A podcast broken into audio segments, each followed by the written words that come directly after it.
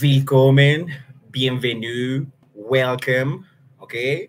Fremde, étranger, stranger, glücklich zu sehen, je suis enchanté, happy to see you, bleibe, reste, esté, wir sagen, willkommen, bienvenue, welcome.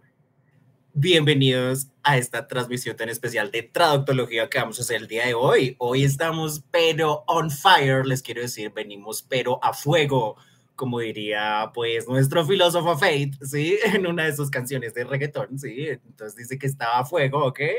Muy bien, entonces, bueno, venimos pero a fuego, estamos lo que en inglés, ¿sí? Lo que la gente de los espacios de habla inglesa diría on fire, así dice la gente que habla inglés, que uno está on fire, que no está, pero mejor dicho, ardiendo en llamas, así como el poema también de Marguerite Yourcenar, sí, ardiendo en llamas, corazón.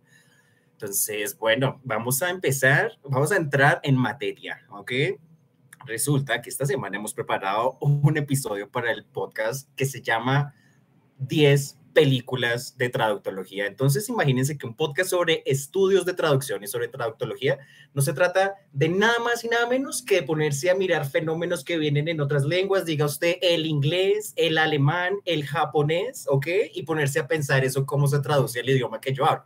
Entonces, ¿cómo se traducen las cosas del inglés, del alemán, del japonés, ¿ok? Vamos a dedicarle harto pensamiento al país de Japón pronto, ¿ok? Entonces, ¿cómo ocurren las traducciones de las lenguas del planeta a la mía? Pues en este caso, a la lengua española, en la versión del español colombiano que hablamos en esta parte del mundo. ¿Cómo ocurren las traducciones del inglés, del alemán, de todas las lenguas del mundo a la lengua que hablamos aquí? Pues no se trata de nada más un podcast que se llame traductología. Entonces, decíamos que eh, podemos ponernos a ver productos culturales y muestras culturales de esos, de los respectivos espacios de habla de los que estemos hablando. Entonces, una muestra cultural puede ser el cine, ¿sí? El cine, entonces el cine, pues eh, sí, pues los Lumière fueron los que inventaron la máquina, sí, son francesas, pero el cine es una gringada y así nada más y así nada menos. El cine es una cosa americana a más no poder, sí, o sea, las culturas del planeta imitan lo que hace Estados Unidos, así de simple. Entonces, cosas como el ciudadano Kane, sí, uno puede ser el más culto sobre cultura estadounidense o no, pero el ciudadano Kane es importante para los cineastas, así, para, para los que hacen cine, punto, no porque sea cosas gringas que tengan que ver allá con Estados Unidos, no, no es porque ellos universalmente tienen una manera de hacer eso que el, el planeta aprende de ellos. Entonces, por eso Mecano les dedica un verso. Los asombrosos Mecano en los años 80 les dedicaron un verso a la máquina de los sueños. Entonces decían, un fundido en negro y después un plano picado al revés del rascacielos. Eso es una canción que se llama No hay marcha en Nueva York. Entonces, ¿cómo habrá estado Nueva York? Que los mecanos decían que allá no había marcha, allí, por allá no hay que ir. Bueno, o sea, entonces uno va y le escribe al familiar que fue a Nueva York en la foto que pone en Facebook, start spraying the news, y no entiende uno qué le está diciendo. Entonces, el mundo interior es de uno, eh, uno es el que entiende las propias referencias de uno. Así que start spraying the news, ¿ok? Entonces, que no había marcha en Nueva York, según cuentan los mecanos. Entonces, allí ellos dicen, un fundido en negro y después un plano picado al revés del rascacielos. Entonces eso es, ahí también nombran pues otra película que dijimos que se llama Hijos de un Dios Menor. En inglés original se llama Children of a Lesser God. Y ahí ya entramos en materia. Lo que vamos a hacer es hablar de las traducciones de los títulos, nada más. Entonces, para poder hablar de las traducciones de los títulos de las películas, eh, pues uno, digamos, tendría que manejar un vocabulario técnico, un vocabulario sofisticado, donde uno dé cuenta que uno sabe sobre temas de traducción, que sepa que uno elegido, por ejemplo, a la profesora Amparo Hurtado, Otero, a Bolaños, alguno por lo menos, antes de ir a descalificar la teoría de traducción y pensar que la traducción es una cosa olvidada por Dios por allá de los años 60, por allá una cosa en la que no piensa nadie, ¿sí? Cuando el año pasado Sergio Bolaños, sí, que seguramente le dio mucha clase a mucha gente allá en la Universidad Nacional, escribió un libro que se llama teoría y práctica de la traducción, una aproximación metodológica. Es una aproximación metodológica porque es el método para enseñarle a la gente cómo se debe traducir bien. No es un asunto en el que nos pongamos a pensar diariamente cómo aprender a traducir bien los fenómenos que vienen en inglés, en alemán, en japonés, en la lengua que usted quiera. ¿Cómo entiendo eso que está en la otra lengua? En la mía. Entonces partimos de que tenemos primero una lengua materna antes de la lengua extranjera. Se olvida eso en lo que los profesores de alemán llaman muy sabiamente el enfoque comunicativo. Entonces eso en alemán se llama der kommunikative Ansatz, en francés se llama le communicative approach, ¿ok? Le communicative approach.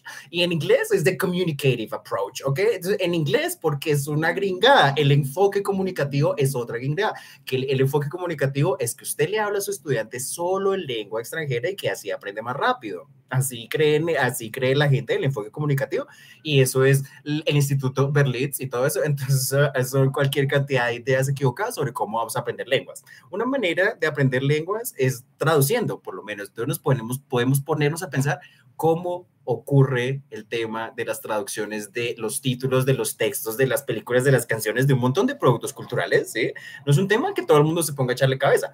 Si pensamos en eso, vamos a aprender muy bien los idiomas. Es, es así de simple, es así de simple. Aquí defendemos la idea de que la traducción es una estrategia de aprendizaje de lenguas extranjeras muy puntual una estrategia de aprendizaje de lenguas extranjeras muy puntual es la traducción. Eso es algo que dice Oxford, por lo menos lo decía desde los años 90, Rebeca Oxford, ¿sí? La, la doctora Rebeca Oxford, y después lo dice Otero, y después lo dice Bolaños, y después lo dice Hurtado, y después lo dicen un montón de tesos y duros que se ponen a pensar en la quinta habilidad del lenguaje, ¿ok?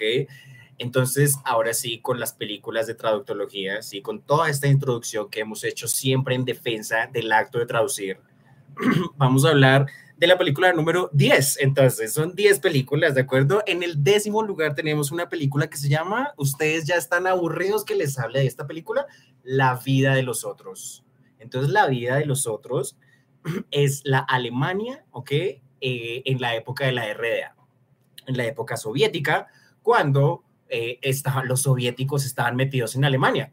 es una parte de la historia de Alemania que se olvida muy frecuentemente ya que, o sea, pues Alemania, ¿qué es? Los nacionalsocialistas, el, el tercer Reich, eso es Alemania para el mundo, y a uno se le olvida que, por ejemplo, en Alemania habían soviéticos también, sí, allá estuvo, allá ellos tienen el fantasma del estalinismo, eso cayó sobre Alemania también, sobre lo que se llama la RDA. Entonces, la RDA son los estados federados que hoy en día conforman Mecklenburgo, Pomerania Occidental, Brandenburgo, Berlín, Sajonia, Sajonia, Ángel, Turingia. Todo eso es lo que corresponde hoy en día al oriente de Alemania. Eso hasta los años 1990 fue una cosa soviética, ¿sí? Como decir Ucrania, ¿sí? Como decir Bielorrusia, pero alemán, ¿sí? Entonces, lo mismo que pasaba en esos espacios eh, eslavos, soviéticos, ¿sí? Pero eh, eh, de habla alemana. Entonces, imagínense que qué es la vida de los otros, es la desclasificación, la desclasificación, ¿sí? La desclasificación de un montón de chuzadas, que, de un montón de chuzadas, así decir. Pues, ¿qué son chuzadas? Chuzadas es que había gente por debajo de las tablas de su casa con micrófonos, con máquinas de escribir, ¿sí? Antes del mundo de Internet, ¿de acuerdo? Entonces, con máquinas de escribir, con micrófonos, tecleando así todo lo que usted decía. Entonces, esos son kilómetros y kilómetros y kilómetros de archivos de cosas que esos agentes escribieron de lo que espiaban de, las, de los ciudadanos. Entonces, eso era cualquier persona espiando a cualquiera. Entonces, uno no puede confiar en los amigos, no puede confiar en la novia, no puede confiar en su papá. Así, eso era que tenían chuzada Alemania en la época del estalinismo. Es que el estalinismo es una vaina muy brava, para que nos pongamos a pensar en los soviéticos, ¿de acuerdo? Entonces, a Alemania le pasó eso. Entonces, hasta el año de 2006 desclasificaron un montón de esos documentos y con eso fue que hicieron la película de la vida de los otros. Entonces, es la historia del el agente de la Stasi, lo que en alemán se conoce como la Staatssicherheit, que era la seguridad, la, eh, la policía secreta de ese, de ese régimen de la RDA, así, así se llamaba, se llamaba la Stasi, ¿sí? Entonces, por eso había una escena que decían Stasi raus, ¿sí? Saquen a la Stasi, no queremos la Stasi, porque la Stasi nos espía, en fin. Entonces, es la historia de este agente de la Stasi espiando a, espiando la vida de los otros, espiando a un actor y a su novia, ¿sí? Perdón, espiando a un escritor de novelas y a su novia que es actriz, ¿sí? Entonces él espía la vida de este escritor de novelas y esta actriz y entonces ellos hacen el amor y él escribe cómo ellos hacen el amor y eso se vuelve una cosa poética en la narración de la película y hay un momento en el que el agente, sí, el, este agente de la Stasi ella pues quiere dejar atrás todo, todo el asunto y va y le habla directamente a la actriz, ¿sí? Pues como la está espiando, pues no le puede hablar, ¿cierto? Directamente va y le habla y le dice, mire, yo soy su audiencia. Es la escena más poética de la vida de los otros cuando el agente le dice a ella que, que ella es el público de él. E, e, en, en alemán original le dice, Ich bin euer Publikum. En inglés le dice, I am your audience. Entonces es una escena muy poética donde él está diciendo que, que, ella es el público de él, pues porque él la ve tanto en las películas, en el teatro representando personajes y la escucha también mientras las va espiando, ¿de acuerdo? Entonces es lo más poético de la vida de los otros, la escena de yo soy tu público, yo soy tu audiencia. Entonces esa película, increíble, el título original es Das Leben der Anderen en alemán original. Entonces vamos a hablar ahora sí como tal de los procedimientos de traducción. ¿Cuáles procedimientos de traducción ocurren acá en, la traducción de esta película? Entonces tenemos en alemán original, dice Das Leben der anderen. Entonces ahí corresponde lo que Bolaños llamaría, eso se llama una secuencia sintáctica similar, ¿de acuerdo? Entonces quiere decir que la secuencia sintáctica, el orden, ¿sí? La sintaxis tiene que ver con la estructura de mi frase, es muy similar, ¿sí? Tengo das Leben der anderen corresponde con la vida de los otros, ¿sí? El artículo la, el artículo das, el sustantivo vida, el sustantivo leben, y bueno, por otro, y al final el sustantivo anden, el sustantivo otros. Vemos otro procedimiento de traducción muy interesante, por lo en, en alemán vemos el artículo der, ¿ya? con la función del genitivo, porque como es la vida de los otros, ¿cierto? En la función de genitivo en alemán que hace, genera una relación de posesión. Eso es lo que hacen los genitivos en alemán. Entonces, genau, para generar esa relación de posesión, de genitivo en español, ¿qué tengo que hacer? Tengo que utilizar dos palabras. De hecho, no me sirve solo utilizar el artículo, tengo que utilizar preposición, ¿de acuerdo? Y artículo. Entonces, muy bien, voy de cuatro significantes en alemán, ¿sí? Das, leben, der, klar, a cinco significantes en español. Eso le vamos a decir una ampliación lingüística. Cuatro significantes en alemán, cinco en español. Entonces, la vida de los otros. Muy bien, una relación de cuatro significantes a cinco, ¿de acuerdo? Entonces, eso es un pensamiento, digámosle, traductológico, un pensamiento translémico, traductoril, de ponerse a pensar cómo corren las traducciones de una lengua a la otra. No todo el para no no, para no todo el mundo, no todo el mundo cree que eso son obviedades, que una idea que en una, en una lengua expreso con cuatro palabras, en otra lengua la estoy expresando con cinco no todo el mundo piensa así. El estudiante de lenguas quiere decir esta palabra en alemán o en español, ¿cuál es esta otra en la otra lengua? ¿Esta cuál es esta otra? Sí, una relación definitivamente uno a uno, uno a uno, uno a uno, lo cual es un, método, un proceder, digámosle, una metodología equivocada cuando uno quiere aprender una lengua, digámosle. Entonces, pues bueno, no, porque exacto, a veces cuatro significantes me dan la misma idea que cinco. ¿Sí? Una lengua necesita solo cuatro palabras y, otra lengua necesita cinco palabras para expresar la misma idea. No todo el mundo entiende eso, no son novedades para todo el mundo. A eso le vamos a decir una ampliación lingüística, ¿sí? Estamos ampliando de solo artículo, ¿sí? En alemán a preposición y artículo en español. Muy bien. Entonces, bueno, otro, otro, otra discusión, digamos, en los estudios de, en traductología, en los estudios de traducción es cómo se llaman las técnicas, exacto. Yo cómo le digo a las técnicas, a los procedimientos concretos, sí, que estoy haciendo cuando cambio, exacto. Que estoy pasando de artículo a artículo y preposición, exacto. ¿A cómo le voy a decir a ese procedimiento? Que, que, las, que la estructura sintáctica está siendo similar, la estoy calcando de alguna manera. Bueno, exacto. Entonces, de acuerdo al autor que usted siga, usted le va a decir, usted le va a poner el nombre a esas diferentes técnicas. Pero la discusión es que en esencia, pues parece que estamos hablando de lo mismo. Es un asunto de nominal, ¿sí? Es un asunto nominalista en el cual, pues, si usted sigue a un autor, usted va a decir unas, unos procedimientos, unas técnicas, y si usted sigue a otro, va a decir otras. Entonces, si usted sigue a, a Bolaños, por ejemplo, usted a eso no le va a decir ampliación lingüística, usted a eso le va a decir adición pero entonces estamos hablando tenemos que adicionar, tenemos que ampliar el significante, ¿sí? En, español se requiere eso, ¿sí? Entonces, bueno, Hurtado le dice, secuencia, perdón, Hurtado le dice ampliación lingüística, Hurtado 2001, ¿de acuerdo? Y Bolaños le dice adición pues bueno, de acuerdo al autor que usted siga, usted le va a decir de, la, diferente manera a ese procedimiento. Lo que, lo que importa es que usted entienda que lo que estamos haciendo allí al traducir es agregar una palabra más. Necesitamos agregarla porque nuestra lengua eh, materna requiere eso. Siguiente película, Goodbye Lenin, ¿de acuerdo? Entonces hablando de la RDA, ¿sí? De las chuzadas y todo eso. Pues bueno, entonces imagínense que, eh, bueno, se acaba la RDA, ¿cierto? Entonces, esta, esta película es una historia de una mamá, ¿sí? Que entra en un coma cuando cae el muro de Berlín. Eso es Goodbye Lenin. Una mamá, ¿sí? De que entra en coma en el momento en el que cae el muro de Berlín. Entonces la señora no se, no se entera que cae el muro y no se entera de que acaba el comunismo en Alemania y no se entera de la reunificación y no se entera de que ganó el capitalismo y no se entera del plan Marshall, ¿de acuerdo? Entonces es toda la, la vaina de, cómo los hijos le ocultan a la mamá que, que cayó el régimen porque ella toda la vida se entregó al régimen soviético, al régimen, al régimen comunista que estuvo en Alemania. Entonces esa película es Alemania procesando ese temita también. Entonces, bueno, que no, uno va a Alemania también y mucha, ellos tienen que ver mucho con, con los rusos, digamos, hemos contado una, una anécdota, ¿sí? Una anécdota de, en, el, en el Bundestag, ¿sí? Lo que es el Parlamento alemán, donde se reúne Angela Merkel, ¿sí? Donde van los eurodiputados también a, a reunirse a hablar del cambio climático, ¿de acuerdo?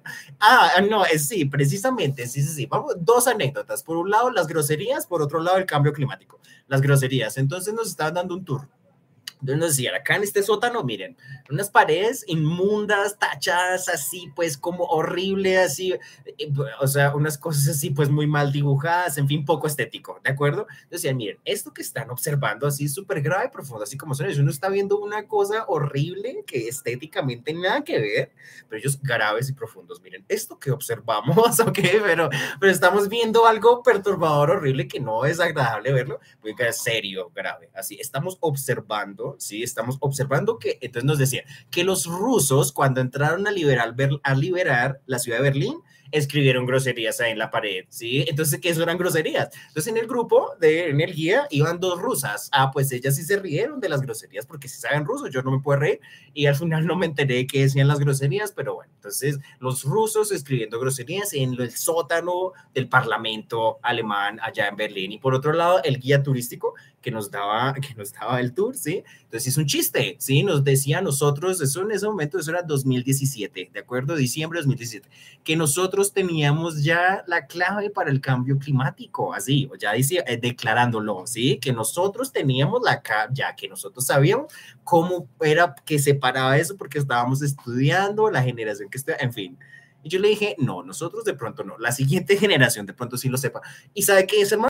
Se toteó de la risa, o sea, el man le cayó tanto en gracia. A mí, a mí me sentí muy orgulloso, un momento de mucho orgullo para mí, porque si usted hace reír a los otros en lengua, es porque usted entiende esa lengua, claro. Ir a generar humor en inglés, en alemán, vaya con un chiste en alemán y que se le rían. A ver, no, pues, o sea, usted es un chiste alemán y quiere decir que usted entiende bien ese idioma. Bien, entonces el más se ríe, ah, pero muy descarado, o sea, también eh, se ríen de eso, ven, ellos son lo que en inglés dice uno preachy, sí, preachy, que ustedes tienen que ya solucionar el cambio climático, pero al mismo tiempo se ríe de la vuelta, le parece gracioso, igual que Greta Thunberg, igual que Greta Thunberg, ¿no? Que le hicieron el, el chiste que Greta, aquí en Davos, en Suiza, está haciendo mucho frío, cuando podemos esperar un poquito de cambio climático, y se ríe se ríe porque sí, chistoso, un chiste que le hace un periodista inglés a Greta Thunberg en Davos, le dice, le dice, Greta, ¿cuándo podemos esperar un poquito de calentamiento global? Son los cínicos las personas que nos hablan de este tema del calentamiento global.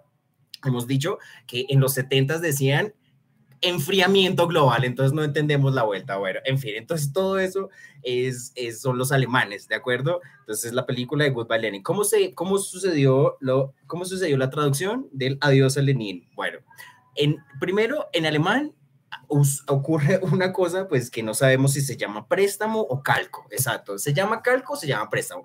¿De qué estamos hablando? Estamos hablando de que no se traduce, ¿sí? De que usted tiene un título original en inglés, digamos, porque el título original es inglés, la palabra goodbye, que quiere decir adiós, ¿cierto? Goodbye, Lenin, ¿ya? En alemán, los, los teatros alemanes publicitaron esta película como Goodbye Lenin.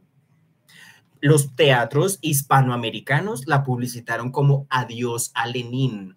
Ah, nosotros sí hicimos una traducción de esta película. Entonces, muy bien, si lo comparamos en español, ¿sí? ¿Cómo llega el inglés original al español? Bueno, alemán no tenemos, pero bueno, a español llega. Adiós a Lenin.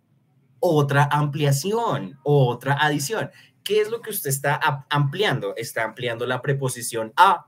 ¿sí? No, no, en inglés no tenemos, por ejemplo, goodbye to Lenin o algo así, no hay una preposición allí que indique la persona, sino directamente, adiós Lenin, goodbye Lenin, es lo que dice el inglés. En español vemos que se agrega una preposición, dice adiós a Lenin. Bueno, entonces es una película fantástica para que vayamos a aprender eh, pues cosas de la, historia de Alemania, de toda, esa, de toda esa vuelta soviética, en un poco un tono de humor, un poco de risa. Entonces, bueno, que no, más películas de los espacios de habla alemana. Fuck You Goethe. Entonces, Fuck You Goethe es una película de 2013, ¿de acuerdo? Entonces, exacto, en alemán, en español, en inglés, acabamos de decir, se llama fuck you no tiene traducción, eso es préstamo o es calco. Entonces, pues hay un problema con la definición de los procedimientos. Yo sí le, le escribiría a Bolaños, a Hurtado, yo le diría, mire, esto le vamos a decir calco, le vamos a decir préstamo, porque a través de todas las lenguas ocurre el mismo título. Tienes el título eh, con mala ortografía en alemán que dice fuck you Goethe, en español lo mismo, en inglés lo mismo, no lo cambian, es, dejan el mismo título a través de los diferentes idiomas. Pues nos preguntamos ahí si hay traducción, pues ellos dirían que es un cálculo o que es un, que es un calco, que es un préstamo, en fin, allí habría que pulir más eh, el, el, el, los, los, los pues sí, digamos, las definiciones de los procedimientos, de qué se trata el procedimiento de calco, de qué se trata el procedimiento de préstamo. A mí me parece que Hurtado, la profesora Amparo Hurtado, es mucho más detallada en intentar definir las nociones de calco y de préstamo de lo que lo es Bolaños, ¿sí? O sea, Bolaños definitivamente en su obra muy completa, muy buena, muchas personas hemos hecho su tesis con sus ideas, pero es más detallada Hurtado a la hora de hablar de qué se trata el procedimiento de traducción a lo que le, al que le decimos calco, al que le decimos préstamo, ¿sí? O sea, entonces, bueno, ahí les dejo, ¿sí? A esto le diríamos un calco un préstamo. Entonces, ¿qué es Fakir Goethe? Fakir Goethe es la historia de un inmigrante turco que va a dar clases en, en, un colegio, ¿ya? Entonces el man está haciendo como una fachada, así, una fachada, digamos, porque el man quiere es como ir a desenterrar una cosa que está ya en, en, los cimientos del colegio y le toca hacer todo ese teatro de ser un profesor y tales. Entonces hay una profesora que esto es un turco guapo, o sea, ahorita se me va el nombre de este actor, pues un actor muy popular en el espacio de habla, de habla alemana, súper guapo, de turcos alemanes, o sea, pues una cosa así súper guapo. Entonces, la profesora que se enamora del, del, turco. Entonces, el turco, hay una escena, ¿cierto? Entonces, como está fingiendo ser profesor, le está diciendo allí a los alumnos, estoy aburrido de las historias de nazis de sus abuelos. Una, una, una, un diálogo, una línea fantástica, fantástica esa línea, ¿Por qué? Porque el, en turco de inmigrantes, estoy aburrido de las historias de nazis de sus abuelos, pues que no son los abuelos de él, ¿no? ve? Él puede que hable alemán y su, y su pasaporte diga, pues, Deutschland, ¿de acuerdo? Pero entonces los abuelos de él no le van a contar las historias de nazis, que si les cuentan, pues, los estudiantes rubios, en fin. Entonces, claro, entonces hay una cosa ahí con que a quién le vamos a poner a reflexionar sobre el holocausto, digamos, Alemania tiene como tres, cuatro Alemanias dentro de ella. Una de ellas es la Alemania turca, por ejemplo. Entonces, a la Alemania turca no la tendríamos. Yo, yo, lo que pensé en ese momento cuando vi esa escena fue, bueno, ok, a la Alemania turca no la podemos poner a reflexionar sobre las cosas de los nazis, ¿no? Pues los, los turco-alemanes que tienen que ver con reflexionar sobre el nacionalsocialismo pues no, no quiere decir que no lo tengamos que hacer. Sí, sí, tenemos que ponernos a pensar qué fue lo que pasó, cómo las sociedades llegan a un momento como el nacionalsocialismo. Vale toda la pena del mundo ponerse a pensar en eso, ¿no? Porque llega a ese punto en, el, en la historia.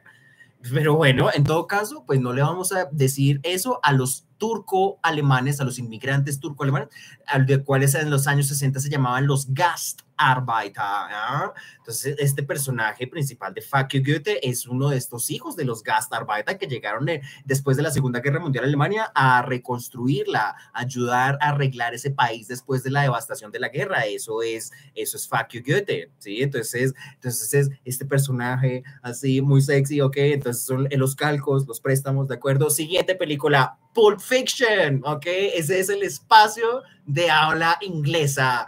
Los espacios de habla inglesa pueden ser americanos, pueden ser ingleses, pueden ser escoceses, pueden ser irlandeses de Australia, todo eso pueden ser los espacios de habla inglesa. Este es el espacio de habla americana, de habla americana estadounidense. Entonces, Pulp Fiction, lo mismo. A través de el alemán, el inglés, de todas las lenguas del mundo se mantiene el título Pulp Fiction. A eso le vamos a decir en Bolaños Calco, ¿sí? En Bolaños Calco, en Hurtado Préstamo. Entonces, bueno, se mantiene el mismo título a través de todas las lenguas, pero los pistas, claro, los subtítulos, los audios sí se traducen. Hemos hecho, hace, hace unos meses hicimos 10 chistes de traductología y el chiste número uno, ¿cuál fue? Pues el chiste de la salsa de tomate de Pulp Fiction, ¿sí o no? El chiste de la salsa de tomate de Pulp Fiction, de ketchup y ketchup, ¿sí? Que no se puede traducir al español. O sea, si uno va a ver Pulp Fiction en, en, en doblado, grave, grave. Uno pues mejor baila en inglés con subtítulos y que sepa uno más o menos inglés para poder entender el chiste de la salsa de tomate. Si no, grave, le toca que usted sepa un poquito inglés o que una persona muy creativa sepa cómo dar con la traducción de un chiste como ese. El, el, doblaje que yo me vi, grave, no, no lo omite por completo, por completo lo omite. Ahí hacen algo, el doblaje ahí hace algo, el doblaje, pero no da con el chiste de ketchup y ketchup el chiste de la salsa de tomate, que es la última escena de, de Mia Wallace y Vincent, ¿cierto? Cuando van al, al Jack Rabbit Slim a, a, bailar y se devuelven. Entonces ella le dice que tuvo que hacer un chiste muy malo para una audición en una, en una serie de televisión, entonces le cuenta el chiste de la salsa de tomate. Bueno, el que traduzca ese chiste, bueno, otro asunto en, los, en la traductología, en los estudios de traducción, es la traducción del humor cómo traducir el humor, cómo traducir ese tipo de chistes, por ejemplo, que son de homónimos, ¿sí? De palabras que suenan igual, digamos. Entonces, el que haga eso, bueno, entonces eso es Pulp Fiction. Pulp Fiction es el año 4. El año 4 son mis 30 años, así de simple. Entonces, vamos a hacer 30 años del presentador de traductología, vamos a hacer, vamos a hacer Pulp Fiction, vamos a hacer quién se robó el feminismo, por supuesto, vamos a hablar de la profesora Cristina Hoff Sommers, vamos a hablar de ama inmortal, de la Unsterbliche Geliebte, de la ama inmortal de Beethoven, de la película que protagoniza Gary Oldman, eh, protagonizando, dándole vida a este músico alemán de la ciudad de Bonn, con el cual yo tengo tanto que ver. Todo eso es el año 4. Así que bueno, Pulp Fiction, la traducción de los chistes. Eh, dijimos que el proyecto con Pulp Fiction es hacer el análisis de la traducción de todas esas canciones del soundtrack que escoge Quentin Tarantino para Pulp Fiction al español todas esas canciones en inglés porque son gringadas, todas son gringadas, son blues, son eh, funk, son soul, son todas canciones que tienen texto en inglés. Vamos a hablar de esos textos en español, es lo que vamos a hacer. Vamos a hablar de qué dicen esos textos en el idioma que ustedes hablan y que yo hablo. Ese es uno de los proyectos del año 4. Así que bueno, siguiente película, ¿ok? Mysterious Skin aquí ya empezamos a meternos en aguas más turbias, en temas más difíciles de hablar. Entonces, por eso vamos a empezar hablando de la música pop y de la cultura de las canciones románticas y que hablan de los espejos de un café. Entonces, hay un, hay un grupo de mexicanos que se llamaban Cairo, así se llamaban, se llamaban Cairo. Entonces, uno de los integrantes de Cairo se llamaba Eduardo Verástegui, ¿cierto? Entonces, Eduardo Verástegui, eh, entonces hicieron una canción que se llama en los espejos de un café. Entonces, entonces tu voz melosa, tu voz melosa de acento extranjero que me, que me mata, así, tu voz melosa de acento extranjero parecía a la canción de, de Eternamente Bella que hace Alejandra Guzmán, ¿cierto? Eh, tu lengua así que me habla de las piernas, en fin. Entonces, es la música pop, la cultura popular que es tan dulce. Entonces, Eduardo Verástegui hacía parte de Kairos. Por allá en los años 90, esa canción que se llamaba En los espejos de un café. 2023, ¿de acuerdo? Eduardo Verástegui es uno de los productores de Sound of Freedom, así nada más. O sea, pero entonces imagínense, o sea, wow, no, entonces para hablar de una cosa como Sound of Freedom, eso eh, increíble, o sea, vamos a en este momento, voy a buscar un libro en este momento del cual les voy a leer. Ok, muy bien. Este, es el, este libro, este libro, muy bien, se llama Historias de la Historia, ¿ok? Es de un señor, un español que se llama Carlos Fisas. Entonces aquí en este libro vamos a aprovechar esta ocasión, este, este podcasting así eh, para hablarles a ustedes aquí una cosa impresionante que escribió el señor Fisas. ¿sí? muy bien, vamos, a buscar dónde está, vamos a buscar. Ah, muy bien, aquí estás, muy bien. Entonces, imagínense, este señor Fisas es impresionante porque esto es una cosa como una especie de Diana Uribe, pero en español de España y por allá en los años 80, algo así. O sea, digamos, una especie de historiador más informal, digamos, esto es el señor Carlos Fisas. Digamos, este libro es del año 1988, Carlos Fisas. Entonces, Carlos Fisas, aquí, ok, una de estas historias de la historia es la historia verdadera de Barba Azul. Entonces vamos a leer cuál es la historia verdadera de Barba Azul y después hablamos de Sound of Freedom, porque les digo, es que hablar de esas cosas es muy impresionante. Bueno, en 1404 nacía uno de los personajes más abominables de la historia universal. Se llamaba Gilles de Rey. De Rey o de Retz, que de las tres formas lo he visto escrito, fue él quien dio origen a la leyenda de Barba Azul. Así lo aseveran muchos historiadores aunque algunos hay que remontan el cuento al folclore hindú. Sea como sea, ahí va su historia. No tenía aún 20 años cuando raptó a Catalina de Tuars, que apenas había cumplido 15. Se, se casó con ella la misma noche del rapto. ¿Por amor? No, por ambición. Los Tuar poseían varios castillos que junto con los de los de los de la familia Re Laval harían de la unión la más rica y potente de Francia. Pero la familia de Catalina no aprobó el casamiento y rechazó unir las propiedades. Gilles de Ré hizo raptar a la madre de Catalina y la encerró en un castillo a pan y agua hasta que le cedió los castillos de Pausalles y Tifauges. Hecho lo cual, y asegurado su poder, marchó hacia la guerra contra los ingleses una doncella de nombre Juana de Arco reunía en torno suyo a los mejores guerreros de Francia. Gilles de Ré se unió a ella y sus proezas hicieron que llegase al grado de mariscal. Quizá fue el único periodo de su vida en que se entregó en cuerpo y alma a una causa noble. La derrota de Juana de Arco por traición, su proceso y su muerte en la hoguera acabaron con las buenas intenciones de Gilles de Ré, quien volvió a sus tierras y sus castillos. En el Tifauges le esperaban su esposa y su hija, de las que no hizo el menor caso. Su negra barba de azulados reflejos hizo que se le llamara barba azul. Era inteligente y culto, ambicioso, ávido de riquezas, despilfarrador. El doctor Cabanés dice, desde este momento se entrega a los más locos dispendios para satisfacer sus más caros caprichos. Entre otras costosas fantasías, había fundado una colegiata cuyo personal, compuesto de cerca de 30 individuos, le acompañaba con su casa militar en sus menores traslados. El entretenimiento de este servicio le costaba sumas considerables, nada le parecía demasiado bueno para sus servidores. Acaneas y caballos de los más caros, largas togas colgantes de escarlata y telas finas, maletas y baúles para transportar los efectos. No se recuerda príncipe o rey que hubiesen llevado, que hubiese llevado el lujo semejante. Este hombre tenía pasión por todas las artes, especialmente por la música. Si oía decir que se había escuchado una hermosa voz, no descansaba hasta conseguir llevar a su servicio a quien la poseía, por muy lejos que estuviera se quieren otros detalles de sus fastuosos gustos, poseía muchos pares de órganos, unos grandes, unos pequeños. Eh, el sonido de este instrumento le producía tal enajenación que se los hizo construir portátiles para que le acompañaran en sus menores traslados. Seis hombres robustos estaban encargados de transportarlos sobre sus espaldas a todos los sitios en que tenía a bien instalarse.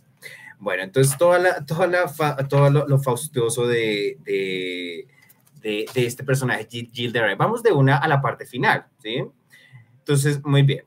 Dice el señor Fisas, ya he dicho que no voy a traducir los párrafos de la acusación. Basta decir que, además del pecado de herejía y de pactar con el demonio, salió a la luz que el mariscal sacrificaba niños eso es Barba Azul, un man que lo que hacía era sacrificar niños, no esposas, digamos. Entonces, los colgaba de los garfios que había en las paredes y cuando se desmayaban los descolgaba, los tomaba en brazos y les consolaba diciéndoles que no pensaba hacerles ningún daño. Después les sodomizaba y en el momento del orgasmo los degollaba para que los estertores de la muerte hicieran más agudo su placer besaba luego las cabezas cortadas mientras le achorreaba la sangre por el rostro y manchaba sus vestidos. Más de 300 niños y niñas perecieron de este modo. Llegó a sacrificar mujeres encintas a las que abría el vientre para profanar el feto durante, los procesos, durante el proceso, Gilles de reconoció sus crímenes y pidió perdón por ellos. Fue condenado a ser colgado y quemado vivo. Se levantaron tres orcas para el mariscal y dos de sus principales cómplices. Se colocó un escabel debajo de los pies de Gilles de Re. Se pasó una cuerda al cuello retirada del escabel que le sostenía el mariscal de Re. Fue lanzado al espacio encima de la hoguera y se prendió fuego a la leña amontonada debajo de él. La agonía fue corta, el fuego se elevó alrededor del cuerpo del ajusticiado, la cuerda que le sostenía sobre las llamas se rompió a medio consumir y el cuerpo cayó sobre la hoguera. Bueno, entonces eso es la verdadera historia de Barba Azul. Es un man que lo que hacía era eh, matar niños. Así, pues aquí lo decimos así muy escuetamente, el señor Fisas así hace toda una cosa así, pues literaturizada y bueno, los poetas así, siempre así tan poéticos. Entonces, muy, entonces, entonces eso es concretamente el tema del abuso infantil, el tema del abuso de. Entonces, ¿por qué una película como The Sound of Freedom ha sido tan criticada y, y, la gente cree que eso es teoría de conspiración? En fin, unos un tema muy difícil de hablarlo. Entonces, eso, eso es difícil de hablarlo, pero hay gente que no le importa y hacen hasta películas y una de ellas es Mysterious Skin, ¿sí? Tiene dos títulos, ¿sí? Dos títulos de Mysterious Skin son... Eh, literalmente piel misteriosa, ¿sí? Allí hay un procedimiento de permutación donde primero tengo que poner la palabra piel, ¿sí? En inglés no, en inglés va después, ¿cierto? Digo mysterious skin, ¿sí? En español primero va la palabra piel, digo piel misteriosa, ¿no? Ese es un título, entonces a eso le vamos a decir un procedimiento de permutación, digamos, estamos cambiando el orden de los elementos en la frase, un, un procedimiento de permutación según, eh, según Bolaños, ¿de acuerdo? Otro título es eh, Oscura Inocencia. Ah, bueno, ahora, Oscura Inocencia no tiene que ver necesariamente con el título Mysterious Skin, ¿sí? Entonces, Oscura Inocencia ya es en términos de estudios de traducción y traductología, diríamos lo que es una creación discursiva, ¿sí? Pues digamos, la persona se vio el contenido de esta película que se llama Mysterious Skin, que es con, con Joseph Gordon-Levitt, ¿sí? Eso eh, cuando tenía por ahí como 18 años, sale muy joven, desde 2004. Entonces, ¿cuántos años tendría Levitt en 2004? Haga la cuenta. Sale muy joven. Entonces, es una historia de unos niños que son abusados por un por un coach, ¿sí? Por un coach de béisbol, ¿sí? Entonces esa es la historia de cómo ellos dos eh, cope, ¿sí? El, el inglés del verbo cope, eh, ¿sí? Cómo ellos pues manejan el asunto, ¿sí? Entonces uno por un lado se vuelve un, un prostituto de Grinder de hoy en día diríamos, ¿sí? Pues en el 2004, en 2004 no había Grinder, pero si hubiera Grinder en ese sería uno de esos muchachos de Grinder vendiendo su cuerpo ahí en esa aplicación o, o, se, o, o, entonces le pasa eso, o al otro le pasó que cree que fue abducido por, por alienígenas, así. Entonces, esa es la historia de cómo en realidad lo que les pasó fue que fueron abusados y uno, uno se vuelve un prostituto masculino, un gigoló, y el otro cree que fue que lo abducieron. Entonces, es una película tremenda de ver, o sea, uno también se pone, yo me vi esa película como cuando tenía 17 años, o sea, yo también estaba muy joven, uno se pone a ver cosas también muy tremendas estando muy joven, pero bueno, entonces Mysterious Skin, ¿ok? Para que vayan a busquen, ¿ya? muy bien. Siguiente película, más dulce, de acuerdo, chicas pesadas. Ay, no, muy bien. En defensa de la cultura pop, ¿no? ve que acabamos de decir, en defensa de la cultura pop para suavizar los temas duros de la vida. Chicas pesadas, ¿de acuerdo? 2004. Chicas pesadas también es año 4. Hablaremos Hablaremos del 3 de octubre. El 3 de octubre es la fiesta nacional de Alemania, así lo que los alemanes llaman el Tag der Deutschen Einheit. ¿no? Der der Deutschen Einheit. El día de la unidad alemana es el 3 de octubre, después de la caída del muro de Berlín, cuando la Alemania soviética y la Alemania capitalista se reunifican. De acuerdo, eso es el 3 de octubre para los alemanes, es digamos el 20 de julio, nosotros acá en Colombia que lo acabamos de pasar, el 20 de julio alemán es el 3 de octubre, así es simple. Entonces en, en, Chicas Pesadas hacen una escena de que el 3 de octubre me dijo que me preguntó qué día era, entonces, entonces yo le dije 3 de octubre, entonces es una, una tontería, una escena muy dulce, muy tonta de Lindsay Lohan de, escribiendo que el 3 de octubre me preguntó qué día era. Entonces, bueno, que nada, Chicas Pesadas en español, sí, muy bien, en español lo han traducido por, eh, bueno, que no, exacto, chicas pesadas, ¿no? En inglés lo tenemos en, en original, Mean Girls, ¿de acuerdo? El mismo procedimiento de permutación. En inglés original, Mean Girls, la palabra inglesa mean, que quiere decir malo, alzado, ¿sí? En lo que los, los, que los alemanes dicen gemein, eine gemeine Persona, una persona baila, digamos, sí, eso es mean, ¿no? Es, muy bien. Es mean girl. Y girl, pues son chicas. ¿ya? En español cambia la posición. Chicas, girls, ¿cierto? Primero chicas. Y después la palabra, bueno, de aquí dicen pesadas. Bueno, pues nosotros en colombiano, súper colombianísimo, no diríamos pesadas, sino alzadas, pues eh, salsa, alevosas, digamos, eso, sería Mean, digamos, ¿no?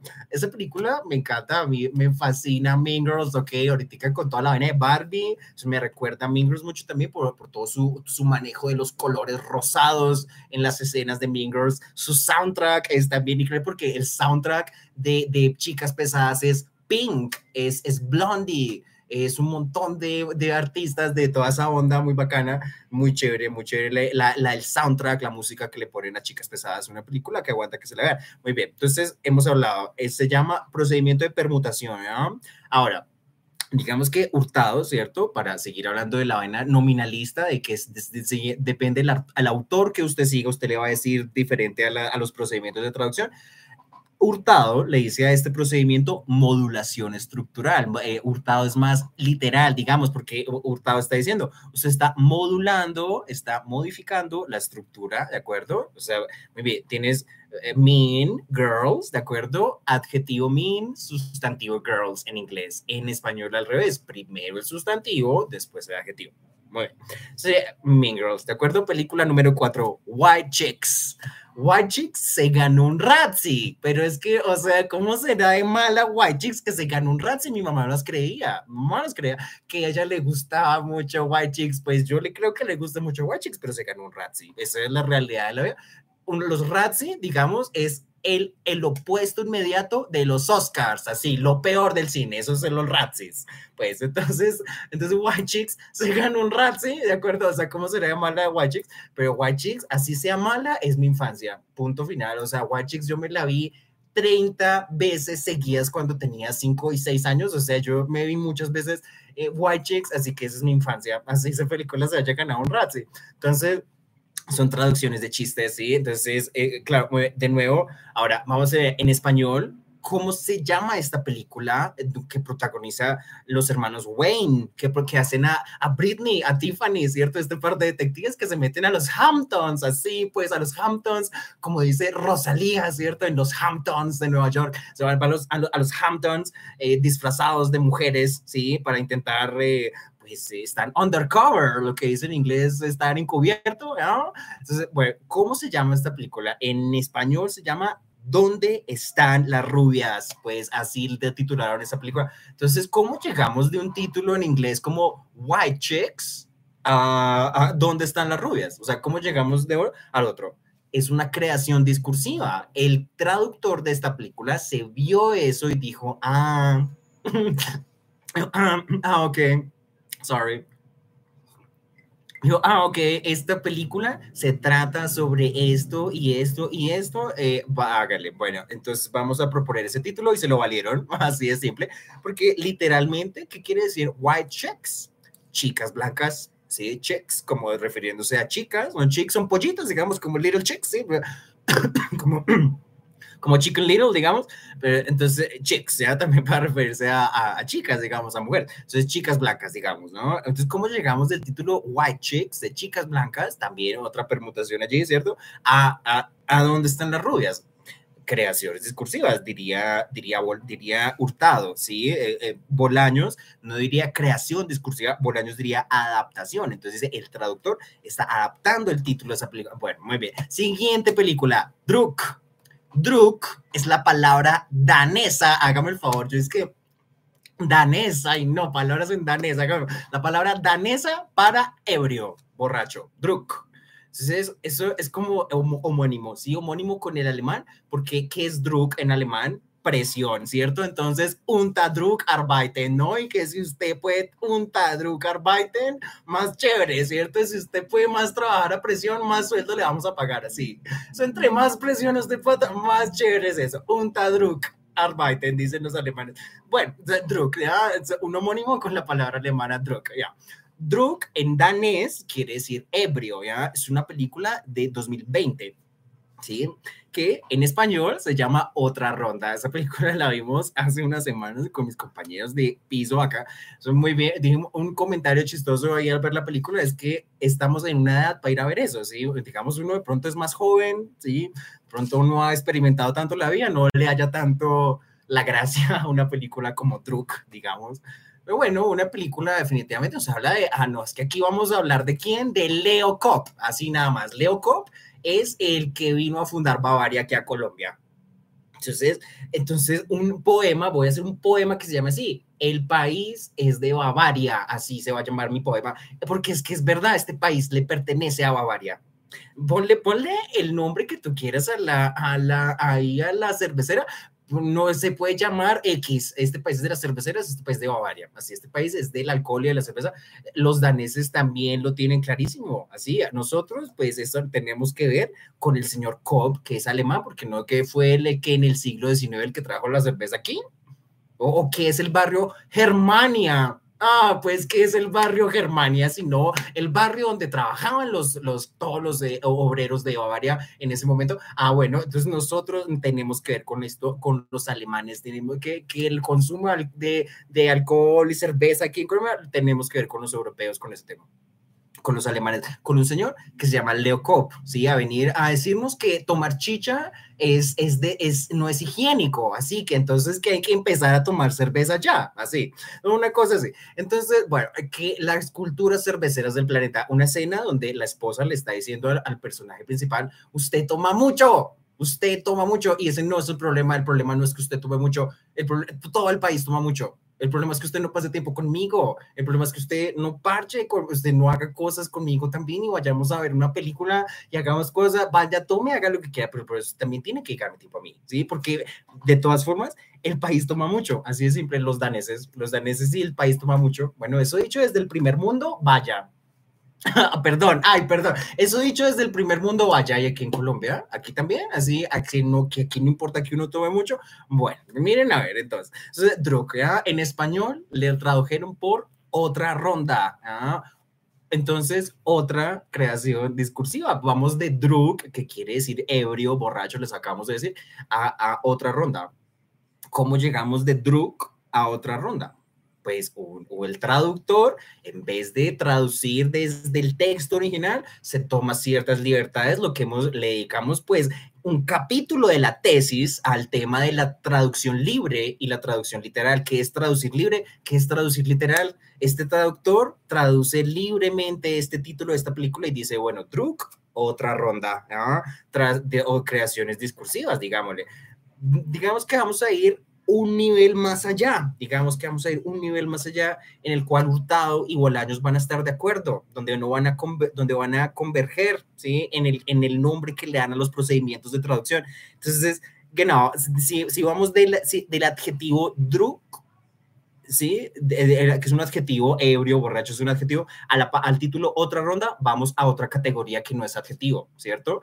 Vamos, otra sería sería, bueno, genau, sería un adjetivo que califica el sustantivo ronda. ¿ah? Genau, tendríamos un adjetivo, sí, de acuerdo, el adjetivo sería otra, exacto, lo podríamos, eh, sería la misma categoría si hablamos de la palabra otra, pero ronda, sí, ya la palabra ronda no es adjetivo, ronda es sustantivo. Entonces ya ahí habría un cambio también de categoría gramatical, vamos de categoría adjetivo a categoría sustantivo, ¿sí? No necesariamente necesito mantenerme en la misma categoría gramatical para dar la idea en la otra lengua y al revés, ¿sí? O sea, no necesariamente la categoría gramatical eh, corresponde, ¿sí?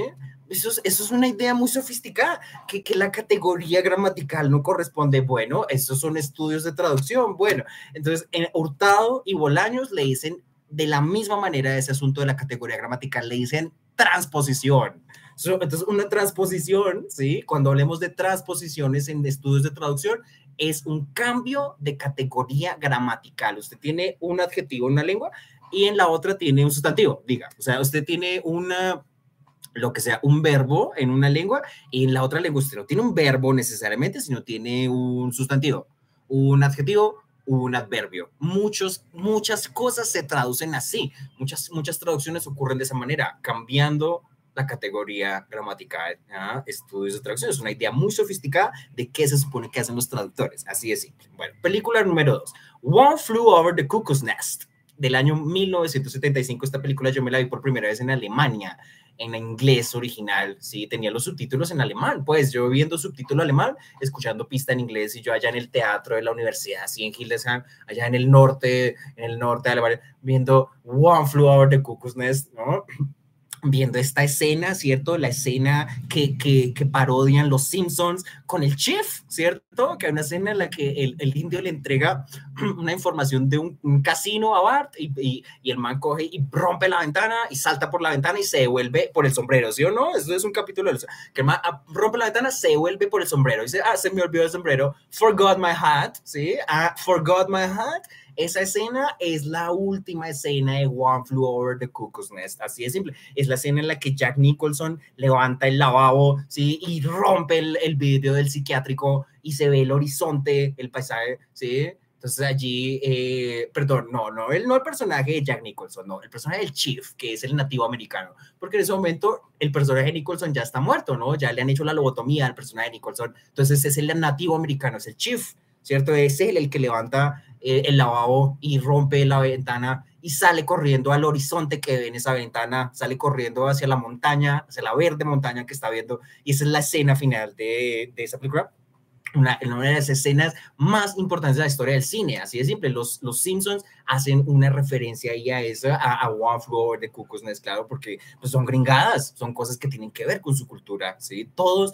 to, to, eso quiere decir, todo el mundo ha visto eso, todo el mundo ha visto One Floor de Cuckoo's Nest. ¿Quién ha visto One Floor de Cuckoo's Nest? Ben Shapiro, así de simple. Ben Shapiro es un comentarista muy conservador, Ben Shapiro dice que llega un momento en el que aquí en la sociedad americana se cree que las enfermedades son como One Floor de Cuckoo's Nest, o sea, que no es que la gente tenga enfermedades mentales, sino que es que son excéntricos, o sea, no es que la gente esté loca en sí, sino que tienen excentricidades, entonces nadie se trata, nadie, nadie va a tratamientos, ¿verdad? Porque somos solo, somos como medio loquitos excéntricos, ¿verdad? Son uno de los problemas de las malas interpretaciones que hacemos de los, de, de los, de los de productos culturales, ¿verdad? Es un comentario del comentarista Ben Shapiro, por ejemplo.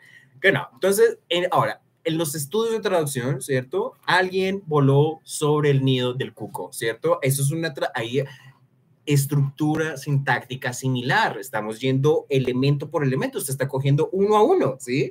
One, alguno, flew, voló, over, sobre, the, el, cuckoos, cuco, el, el pajarito del cuco, ¿cierto? Nest, ¿cierto? Como eh, los, los call centers dicen nesting, ¿cierto? Nest, nido, ¿sí? Usted está por uno a uno, ¿ya? Usted está tomando uno a uno, así los elementos. Entonces, genau, a eso le vamos a decir una secuencia sintáctica similar a una traducción no tan libre, digamos, no tan libre, la traducción más apegada al texto original, ¿ya?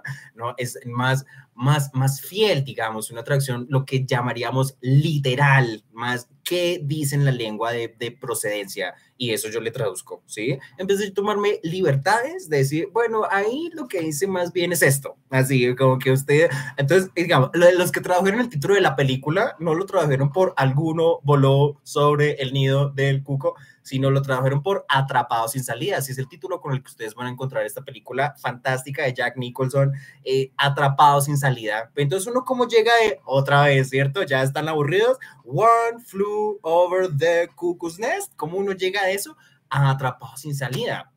¿Qué se llama eso? Una creación discursiva. El traductor se toma libertades creativas, ¿sí? Con el discurso, ¿sí? Por eso son creaciones discursivas y dice, ok, esta, veo la película, es un man en un psiquiatra ya peleando con la enfermera Ratchet, ¿de acuerdo? Entonces, por eso Netflix hizo esa serie que se llama Ratchet. Ratchet es la enfermera de, de ese universo de One Floor, de Nest. Entonces, el traductor ve esto y dice, ah, esto se trata sobre un man que está, que se siente atrapado sin salida. Y le pone ese título, así, pues, así son las cosas. Y bueno, por último, Wild. Pues estamos acá, pues, con, con con, así, pues, con Gabán, así muy ingleses, sí, vamos a hablar de Oscar Wilde, ok, pues vamos a hablar de Oscar Wilde, de Stephen Fry, sí, Stephen Fry es un actor inglés que protagonizó la película de Oscar Wilde en el año 1997 junto con Jude Law, sí, vemos un muy joven Jude Law, que por cierto, pues es el que aparece también en Inteligencia Artificial, ¿cierto? Hablaremos de esa película. Bueno, Wilde, ¿sí? Entonces, él, entonces muy bien. Stephen Fry es el personaje Wilde y por otro lado eh, Jude Law es el personaje el amante de Oscar Wilde que se llamaba eh, lo, Alfred Byron, ¿sí? Alfred Byron, ¿sí? Entonces, eh, por ese Alfred, sí, por ese Lord Alfred, a Oscar Wilde lo meten en la cárcel, le pasan un montón de años por meterse con ese pelado Alfred. Entonces, según lo retratan ahí en la película, es una diva del teatro inglés que representa a Shakespeare, claro, entonces, o sea, muestra un, muestra la promiscuidad, así, la promiscuidad entre los homosexuales, muy bien retratada está la promiscuidad entre los homosexuales en esa película, 10 de 10, les quiero decir. Eh, no quiere decir que yo esté de acuerdo con eso, ya les he dicho que la promiscuidad me parece un problema y que uno tiene que eh, combatirla, que uno tiene que ver qué hacer en contra de la promiscuidad, pero muy bien retratada, muy bien retratada la promiscuidad, de, sobre todo en los homosexuales, en los actores de teatro, los actores de Shakespeare, ¿cierto? Allá eh, en esta Inglaterra de acabándose el siglo XIX, ¿cierto? Empezando el, siglo XX, eso es Oscar Wilde, se ubica en ese tiempo, donde se acaba el siglo XIX y empieza el siglo XX, donde empiezan los años 1900. Entonces lo metieron a la cárcel, por, lo metieron a la cárcel por, por sodomía, ¿ok? Entonces él hace una cosa que se llama la balada de la cárcel de Reading, ¿sí? Entonces la balada de la cárcel de Reading es Oscar Wilde escribiendo. Entonces, muy bien, escribió otro libro que se llama De Profundis también, se lo dedica a este Lord Alfred, en fin. Entonces, en, eh, hablando de los procedimientos de traducción, todos los lenguas eh, tienen el mismo título, simplemente wild, simplemente se, se presta la palabra que es, el, que es el, el apellido de este célebre escritor, se llama Oscar Wilde. O sea, Oscar Wilde, ¿qué es? Oscar Wilde es, por ejemplo, el príncipe feliz. Entonces hemos dicho que el príncipe feliz es, es la, una estatua de oro en la parte más alta de la montaña, viendo la pobreza, se conmueve ella y se hace amigo de una golondrina. Entonces la golondrina lo despoja de sus hojas de oro y se las lleva a la pobreza. En fin, eso, eso es el príncipe feliz. Pues a todos pueden leer Oscar Wilde, en fin, uno de los autores favoritos míos, definitivamente. Entonces, si yo aquí con mi, con mi gabán, así muy al estilo inglés, hablando de Stephen Fry y de inglés y de Shakespeare, aquí me ve, y las traducciones de, de, la, de los títulos de la, del inglés y el alemán al español, ¿de acuerdo? Terminamos con la huelga de actores en Hollywood, terminamos con eso. ¿Quién está liderando la huelga de autores? Fran Drescher entonces, Fran Drescher es la Nana Fine, así, o sea, mi mamá le gustaba mucho ver la Nana Fine, pues mamá veía mucha televisión, mi mamá le dedicó mucho tiempo de su vida a ver televisión. No todas las mamás ven televisión, la mía sí vio televisión. Ella, ella veía mucho la Nana Fine, ¿sí? Entonces, la Nana Fine es Fran Drescher, ¿sí? Esa señora, uno la mira y tiene ya arrugas, así se le nota la edad, claro. Entonces, muy bien, claro, es bueno que se le note la edad porque ellos están en contra de la inteligencia artificial, así de simple. ¿Qué pasa? El, el, sindicato, sí, que se llama AMTTP, ok, eso se llama American Federation, perdón, no, se llama SAG, ¿no? SAG-AFTRA, ¿no? Eh, perdón, se llama SAG-AFTRA, perdón, es el nombre del, del, del sindicato, se llama SAG-AFTRA. Screen Actors Guild, con la palabra inglesa guild, claro, sindicato, guild.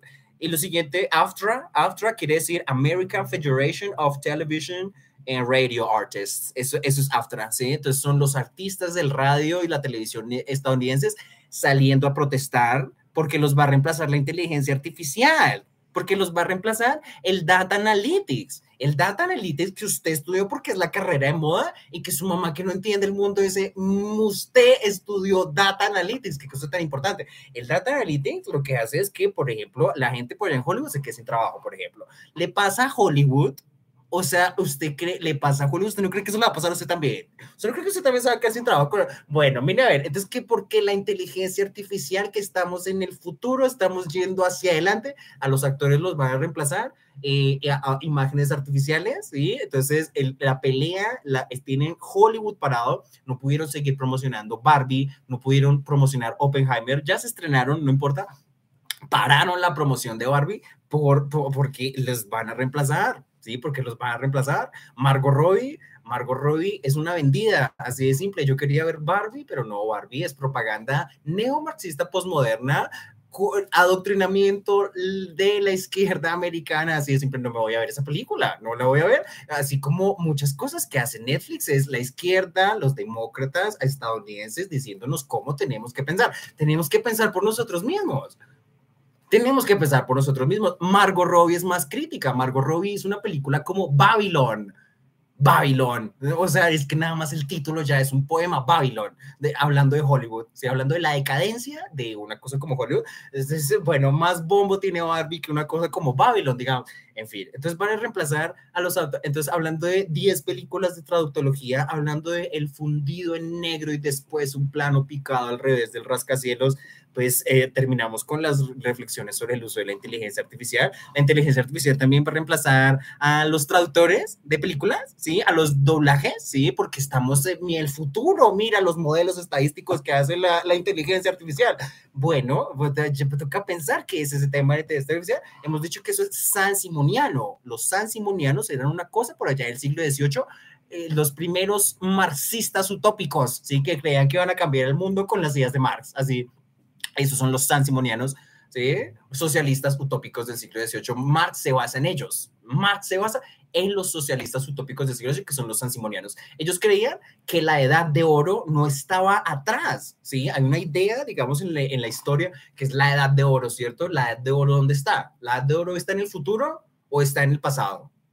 uno usualmente cree que la edad de oro está es en el pasado, ¿cierto? Hay una edad donde éramos cosas que ya no éramos, es decir, wow, eso está, y eso es la nostalgia de la nostalgia, así pensamos, nosotros creemos que lo que era chévere era antes, No, no, no ubicamos la edad de oro en el futuro, no la ubicamos en el futuro, la ubicamos en el pasado. Y el que diga lo contrario es un mentiroso es un mentiroso. El que diga que ubica la edad de oro en el futuro, no, no, no. No, nosotros como cultura judeocristiana y grecolatina, si creemos en la cultura judeocristiana y grecolatina, ubicamos la edad de oro en el pasado, no la ubicamos en el futuro. Los sansimonianos sí, ellos ubicaban la edad de oro en el futuro, ellos decían que nos iban a llevar al futuro y Mars copiaba eso y la inteligencia artificial y Silicon Valley y todos ellos son, también son muy de corte muy sansimoniano que nos están llevando hacia adelante, que, que la historia avanza hacia algún lugar, hacia adelante, hacia dónde, hacia dónde diablos avanza la historia.